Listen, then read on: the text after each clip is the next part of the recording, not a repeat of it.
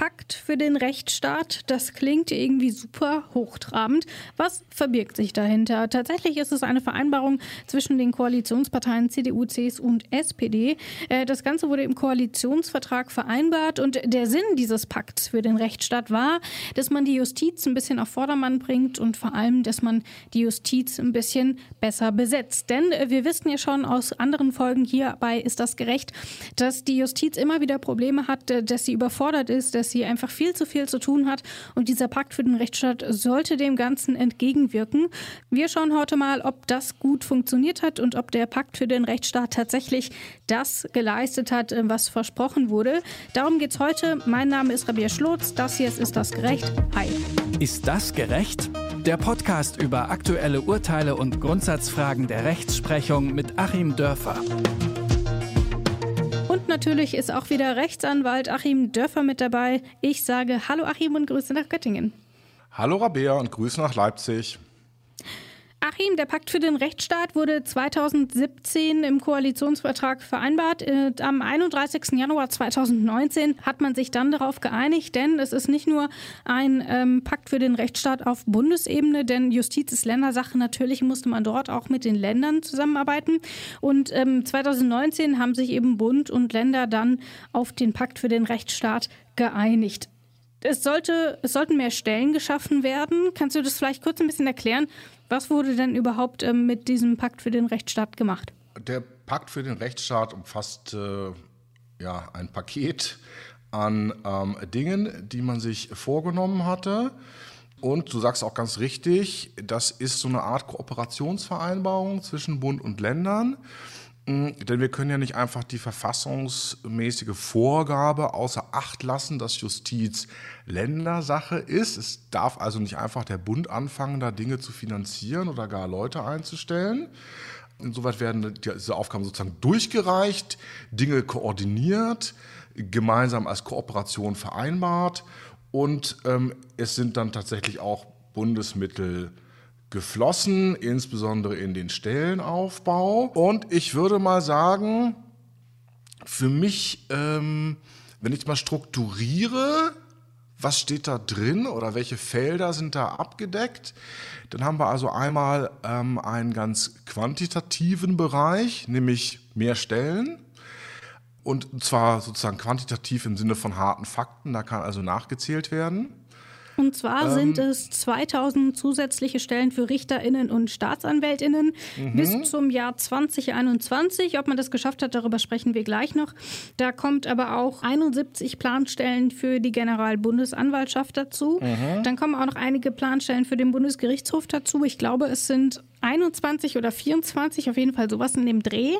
Ähm, und dann haben wir natürlich noch äh, zusätzliche Stellen ähm, beim Büropersonal und auch noch zusätzliche Stellen bei Polizeiaufgaben. Da sollen nämlich 7500 genau. zusätzliche Stellen geschaffen werden, auch wieder bis zum Ende dieses Jahres. Also das zu den harten Fakten. Genau, und dann haben wir so eine Fülle von ähm, softeren Dingen, die einmal angehen ähm, die stärkere Digitalisierung, mhm. die stärkere digitale Vernetzung, zum Beispiel zwischen Justiz und äh, Polizei, die ähm, ja teilweise man nennt es dann Vereinfachung von Verfahrensordnungen. Ähm, ich würde es eher in Teilen nennen, dazu kommen wir noch gleich, Abbau von Grundrechten. Und äh, dann noch weiter sozusagen im Soft-Skill-Spektrum Fortbildung von Richtern in interkulturellen Kompetenzen, in ähm, Umgang mit kindlichen Zeugen im familiengerichtlichen Bereich. Also da so ein paar äh, Ansätze zu Fortbildungsthemen auch. Und auch da kommen wir sicherlich gleich nochmal dazu, warum das aus meiner Sicht nur Ansätze sind. Du machst mich ein bisschen hellhörig, denn das Ding heißt ja Pakt für den Rechtsstaat. Das klingt super positiv. Endlich mehr für den Rechtsstaat, ähm, für den funktionierenden Rechtsstaat, für den Rechtsstaat, der ja auch die BürgerInnen schützen soll. Und gleichzeitig redest du davon, dass Grundrechte abgebaut werden mit diesem Pakt. Ähm, was meinst du damit? Ja, da kommen wir mal ganz hart zum Punkt Verfahrensvereinfachungen. Mhm. Ähm, also man möchte mehr Personal haben und man möchte, dass dieses Personal zusätzlich noch entlastet wird, um quasi noch einen höheren Output ähm, erzielen zu können an durchgearbeiteten Akten. Ne? Weil ganz einfache Formel, X Staatsanwälte so und so viele Akten bearbeiten können. Dann können die, wenn die einzelne Akte nur noch halb so viel Arbeit macht, natürlich doppelt so viele Akten bearbeiten. Und ähm, da hat man dann angefangen, so ein bisschen zu kürzen an einigen Stellen. Zum Beispiel bei der Strafprozessordnung ähm, schränkt man den angeblichen Missbrauch von Verfang Befangenheitsanträgen ein. Man ähm, ähm, vereinfacht das Recht der Nebenklage. Das finde ich eigentlich den dreistesten Punkt, als ich das hier gelesen habe im Bericht zu diesem Pakt. Eine Vereinfachung des Rechts der Nebenklage. Denkt man sich, wie doll. Was würdest ich du denken? Ich wollte gerade sagen, das klingt doch prima. Genau, da würdest du nämlich denken, oh, für die Nebenkläger wird es jetzt leichter, sich vertreten zu lassen. Ja, ja, aber weißt du, worin diese Vereinfachung besteht? Und das habe ich äh, selber schon mitbekommen, ähm, als ich zum Beispiel gerne damals bei dem äh, Synagogenattentat in Halle auch als Nebenklagevertreter tätig geworden wäre. Die Vereinfachung besteht darin, dass dann irgendwann die Strafverfolgungsbehörden quasi die Liste der Nebenkläger schließen und sagen, alle, die jetzt noch dazukommen, die kriegen keinen äh, individuellen Verfahrensbeistand, sondern die kriegen einen gemeinsamen Anwalt. So, wir bündeln das mal. 20 mhm. Nebenkläger, mhm. ein Anwalt ist eine dolle Vereinfachung. Und äh, dass das natürlich ein Abbau von Grundrechten ist, ist ja völlig klar. Wenn ich dann als ähm, Nebenkläger, das heißt ja dann auch Opfer, als jemand, der vielleicht so ein Attentat gerade überlebt hat, dann steht mir eben mit 19 anderen zusammen nur noch 5% so viel Anwalt zu, nämlich nur noch ein Zwanzigstel dessen, was mir vor dieser Vereinfachung im Rahmen des Paktes für den Rechtsstaat zugestanden hat. An der Stelle, ich finde das echt fast zynisch ähm, war das ja nun gerade hier auch mit den spektakulären Fällen Halde, Hanau und so weiter zusammentrifft, ähm, wo eben das genau diese Vereinfachungen dann schon spürbar wurden und sich viele Kollegen bereits äh, darüber beklagt haben, noch Opfer darüber beklagt haben, über diese Vereinfachung. Ähnliche ähm, angebliche Vereinfachungen auch im Zivilprozessrecht. Also es geht alles um so ein bisschen Einschränkung von, von äh, Rechten und das härteste Ding aus meiner Sicht eben die Einschränkung, massive Einschränkung von Opferrechten bei der Nebenklage. Das ist ganz interessant, dass mhm. du das ansprichst, denn Teil dieses Pakts für den Rechtsstaat ist ja auch gleichzeitig die Stärkung des Opferschutzes, ähm, insbesondere eben nach Terroranschlägen, dass dort eben schneller geholfen werden kann, dass ähm, es dort eben einfachere Prozesse gibt. Und äh, eben, wir haben, du hast eben Hanau und Halle schon angesprochen und bei beiden rechtsextremen Anschlägen wurde ja im Nachhinein beklagt, dass ähm, die Opfer, also die ganzen Hinterbliebenen, das ganze Umfeld, das dort schockiert und traumatisiert zurückgeblieben ist, eben keine einfache, unbürokratische Hilfe bekommen hat, ähm, sondern ähm, das Gefühl hatte, dass sie den ähm, Polizeibehörden und Ermittlungsbehörden und der Justiz insgesamt, naja, vielleicht nicht egal sind, aber mhm. zumindest mal nicht so super wichtig. Das spielt ja auch damit rein. Ähm, wie ist denn deine Bewertung davon? Genau, das war absolut vorhersehbar und das äh, kommt dann gleich schon im nächsten Gliederungspunkt. Äh, unter drittens finden wir eben diese Vereinfachung beim Opferschutz durch den Abbau ähm, der, der staatlich finanzierten Nebenklageanwälte. Und dann mhm. kommt dann in Ziffer viertens mit irgendwelchen Unterziffern geht es dann um den äh, Opferschutz, äh, der angeblich aufgebaut werden soll, ja, aber in der Einrichtung zentraler Strukturen in den Ländern und im Zusammenwirken mit Bund und Ländern im Opferschutz. Also ein bürokratisches Monstrum.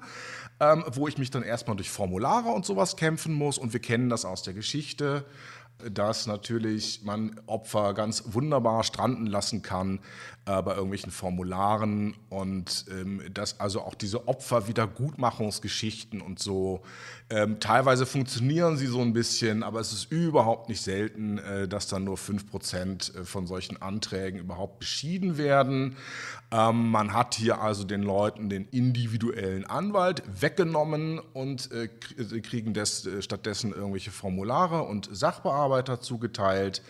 Äh, von Staatswegen. Also mhm. genau die Stelle, die dann am Ende zum Beispiel auch Entschädigungen bezahlen soll oder auf Amtshaftungsansprüche in Anspruch genommen werden soll, wenn da Sicherheitsbehörden versagt werden. Die Stelle entscheidet dann selbst über den Opferschutz ähm, und der Anwalt ist weg. Also da kann ich nur die rhetorische Frage stellen, welches System hättest du denn äh, lieber? Natürlich hätte ich lieber einen eigenen Anwalt. Und natürlich am Na allerliebsten also. dich, Joachim. Ach, ach wunderbar. ähm, so, genau. Das ist also der Punkt. Dann kommen wir äh, weiter dann im äh, Rahmen des Berichts äh, zu so ein bisschen Fortbildung bei der Spezialisierung der Justiz. Und dann, wenn man das Ganze so gelesen hat, so ein paar Monate vor der Wahl. Dann denkt man, so schlecht ist das ja gar nicht. Äh, vor allem, wenn man nicht analysieren kann, was da zwischen den Zeilen passiert. Aber ich möchte da noch auf einen äh, weiteren großen Punkt hinweisen, was mir nämlich fehlt. Hm, wenn man mal guckt, was ist da, okay, aber was ist denn sozusagen die Negativform? Was fehlt denn da? Und was mir vor allem fehlt, ist, dass wir neben den harten Fakten in einer quantitativen Form also den Personalaufbau, da kommen wir gleich auch noch dazu, inwieweit das gelungen ist, mhm. auch die harten Fakten in einer qualitativen Form bekommen. Nämlich nicht nur so ein bisschen Konzepte für Digitales und so ein bisschen hybrides Lernen, aber nur in einem ganz winzig kleinen Rechtsgebiet, nämlich bei der Vernehmung kindlicher Zeugen Familienrecht. Das betrifft also nur sehr wenige Richter, sondern ich hätte mir gewünscht, dass wir eine breite Fortbildungsinitiative für die Richter bekommen hätten. Denn es ist vielleicht schön, mehr Richter und Staatsanwälte zu haben. Es ist aber noch schöner, bessere Richter und Staatsanwälte zu haben ähm, mehr bessere Entscheidungen ist doch das Wünschenswerte und nicht mehr genauso mittelmäßige Entscheidungen wie bisher, mal ganz pointiert gesagt. Also wir wollen mehr und wir wollen besser und das Besser fehlt hier bis auf diese winzigen Ausnahmen fast völlig. Gerade mal drei dieser hybriden Mini-Fortbildungsangebote hat man also in diesen ganzen Jahren seit 2017 auf Kiel legen können. Und da habe ich mir mal überlegt, warum denn eigentlich? Wo ist denn da das Problem? Und bin gestoßen auf einen Beschluss vom 70. Deutschen Juristentag 2014, ähm, wahrscheinlich ähnlich nochmal so beschlossen, mh, dann auch später, aber ich habe nun mal erstmal diesen gefunden hier als Beispiel. Und da wird dann eben alles Mögliche zur Verbesserung des Richterberufes von den Betroffenen selber beschlossen. Aber der Punkt, den ich als Anwalt mal total gerne äh, in, in, die Tat umgesetzt sehe, Fortbildungsanforderungen als gesetzliche Voraussetzung für die Verwendung von Richtern und Richterinnen statuieren.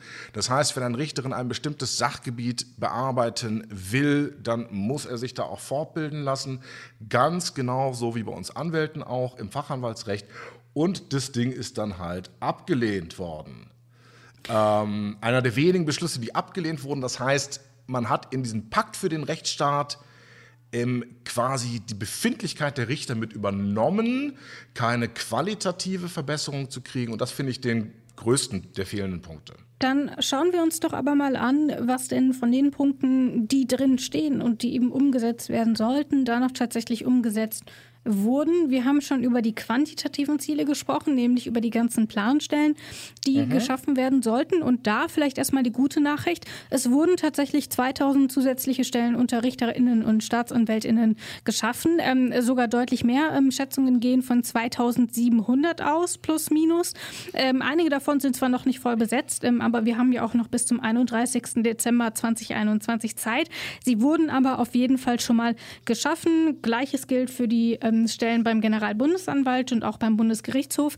Das heißt, das ist ja tatsächlich schon mal ganz gut, denn diese 2000 Stellen ähm, bei den Richterinnen und Staatsanwältinnen, die wurden ja auf jeden Fall erstmal bitter benötigt.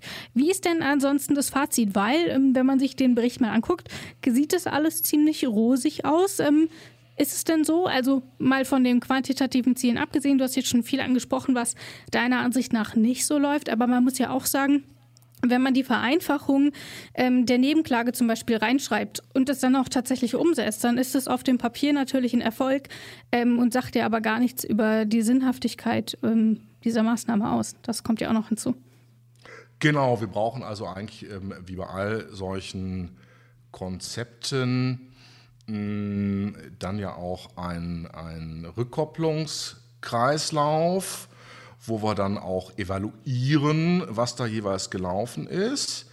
Ähm, ich habe jetzt äh, dann am Ende kann man das auch lesen, dass nochmal 2021, Mitte 2021, äh, das ist eben jetzt genau jetzt, ein Bericht vorgelegt werden sollte. Ich denke, wir werden aber auch dann nochmal einen weiteren Bericht brauchen. Ich würde mir wünschen, mhm. wenn man das auch nochmal in zwei bis drei Jahren evaluieren würde.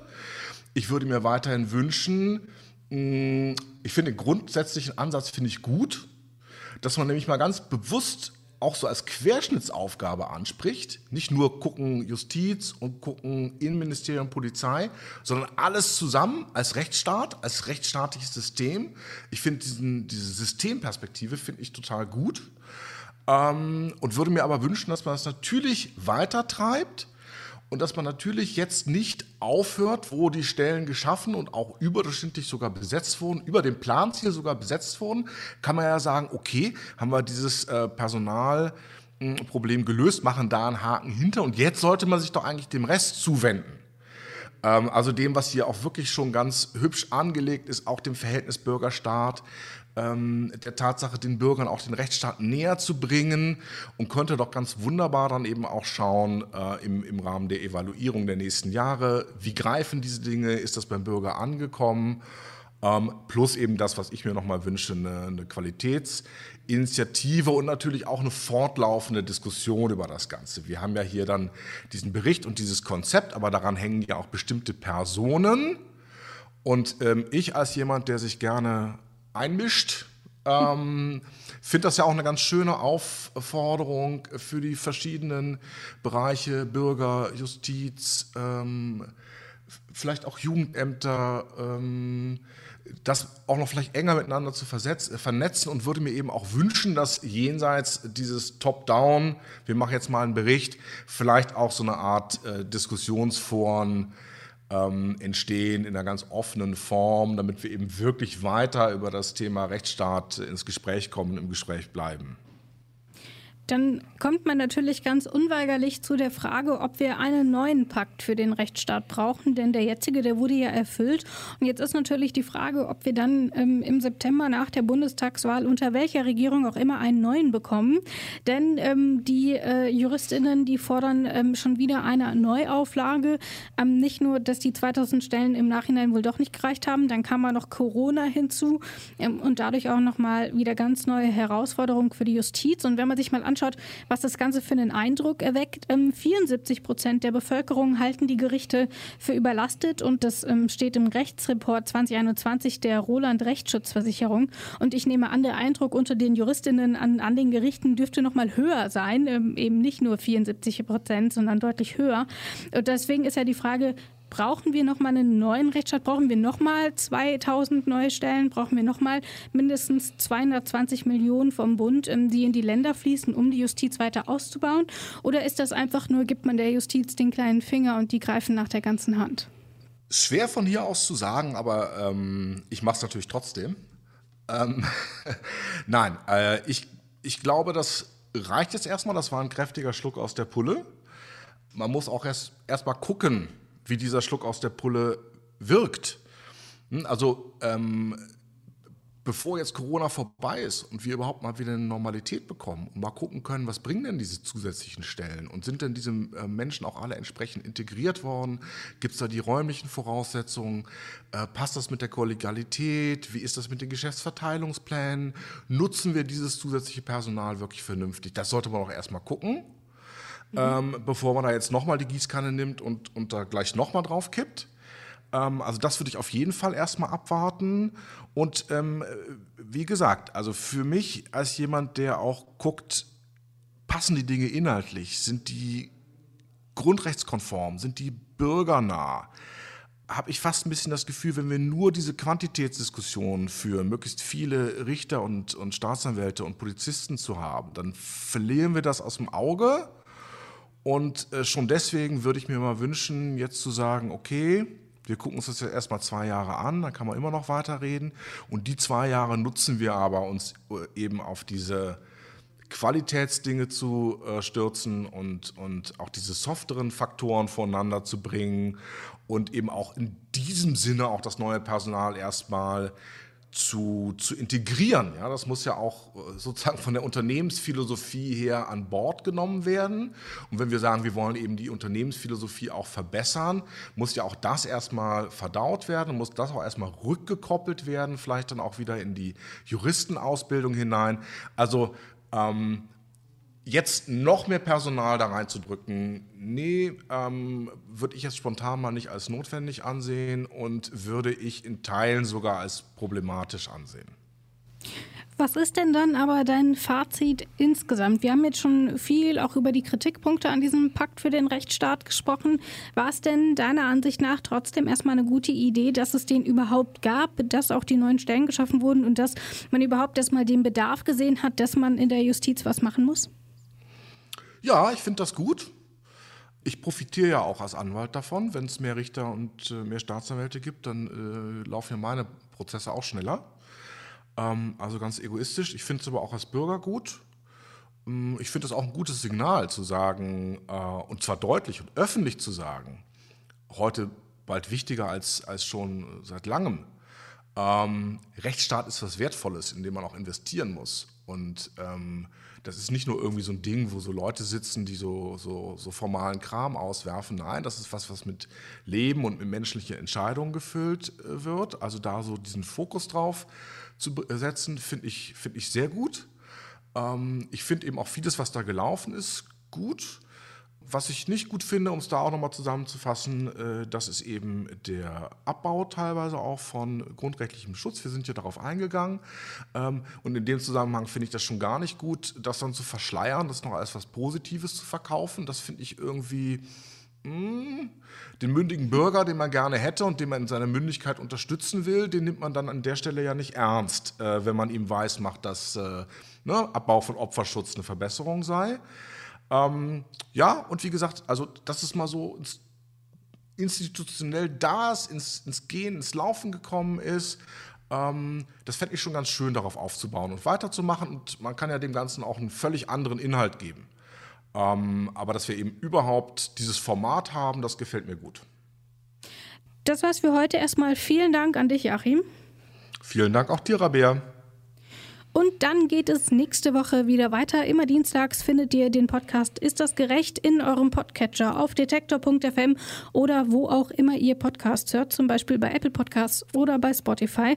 Dort könnt ihr den Podcast auch einfach abonnieren oder ihm folgen, dann verpasst ihr keine Folge mehr und wisst immer, worüber Achim Dörfer und ich, Rabea Schlotz, so die ganze Zeit sprechen. Das war's für heute. Ich sage Tschüss, bis zum nächsten Mal. Tschüss auch von mir. Ist das gerecht? Der Podcast über aktuelle Urteile und Grundsatzfragen der Rechtsprechung mit Achim Dörfer.